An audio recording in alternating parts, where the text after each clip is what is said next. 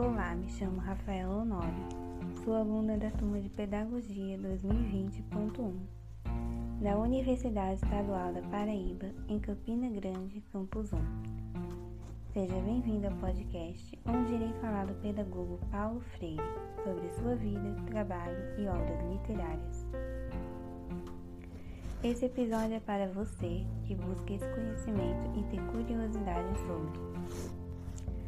Paulo Freire nasceu em Recife, no estado de Pernambuco, em 1921 e faleceu no ano de 1997. Filho de um capitão e uma dona de casa, ele foi o único de sua família que pôde se dedicar aos estudos. Se formou em direito, porém decidiu não seguir a carreira e passou a trabalhar como professor de português em faculdades e escolas. Fez trabalhos pastorais por mais de 10 anos na região de Recife por meio da Ação Católica.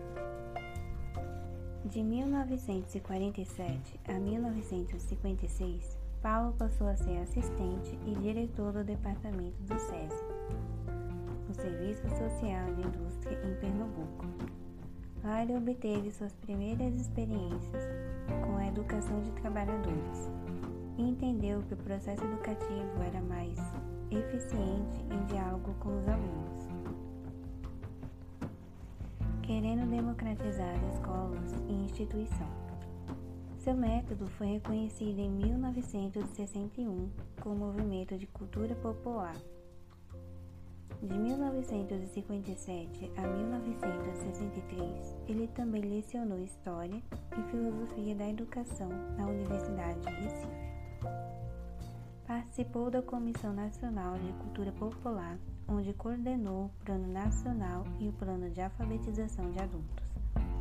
Ele defendia que esse processo de desenvolvimento nacional deveria incluir a participação do povo e que isso só seria possível por meio da educação. E logo Paulo foi convidado ao Ministério da Educação em Brasília no governo de João Goulart. No ano de 1964, acontecia a ditadura militar e logo após o golpe, Paulo Freire foi encarcerado como traidor por 70 dias e obrigado a 15 anos de exílio. Foi para a Bolívia, mas lá também aconteceu um golpe militar. Assim, ele foi para o Chile, onde foi assessor do governo democrático cristão, com programas de educação popular em 1968 ele escreveu sua primeira obra mais conhecida, A Pedagogia do Oprimido, em 1970 foi traduzida em 18 línguas diferentes. Na Suíça, ele fundou o IDAC, Instituto de Ação Cultural, e lecionou na Universidade de Genebra. Em 1970 a 1979, Paulo voltou do exílio e trabalhou no Conselho Mundial de Igrejas no Brasil. Em 1980, ganhou o prêmio de Rei Baldenu da Bélgica. E em 1986, o prêmio de Educação para a Paz da Unesco. Paulo também foi secretário municipal de Educação de São Paulo entre 1989 e 1991, assessorando os programas de pós-graduação na Universidade Católica de São Paulo.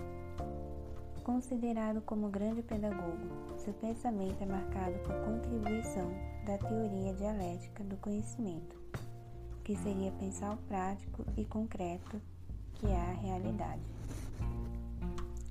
Ele também criou a categoria pedagógica da conscientização, que é a formação intelectual autônoma que faz o cidadão refletir sobre sua realidade. Para Freire, a educação não é neutra, e sim um ato político. Ele buscou em suas obras o conhecimento aplicado à educação, sustentando principalmente a concepção dialética, que seria o educador e o educando aprendendo juntos em uma relação de troca de saberes. Outras obras foram Educação como Prática da Liberdade, Ação Cultural para a Liberdade, Extensão ou Comunicação, Educação e Mudança, A Importância do Ato de Ler, a educação na cidade e a pedagogia da esperança. Paulo Freire foi um importante educador brasileiro com reconhecimento internacional. Ficou conhecido pelo seu método de alfabetização, que se baseia em aprender a ler através do som das sílabas, e pela alfabetização de adultos. Nesse método é usado palavras conhecidas do seu dia a dia.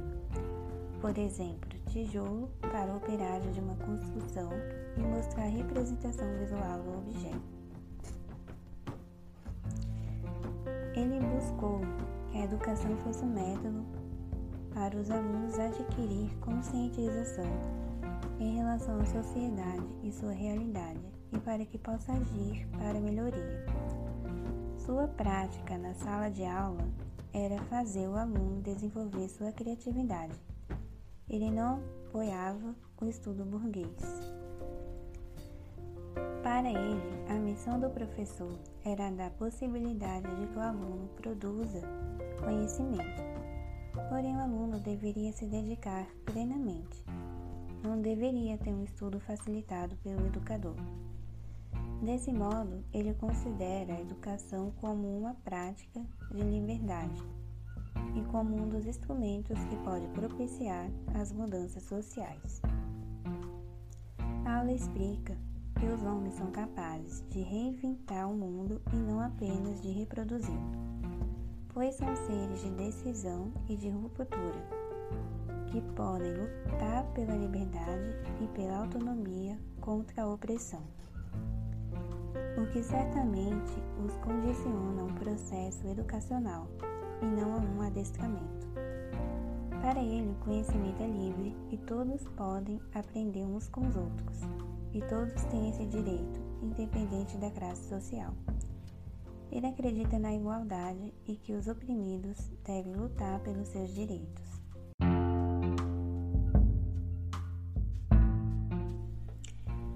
Freire afirmou em sua obra titulada A Importância do Ato de Ler que a leitura do mundo procede à leitura da palavra, ou seja, estão dinamicamente juntas.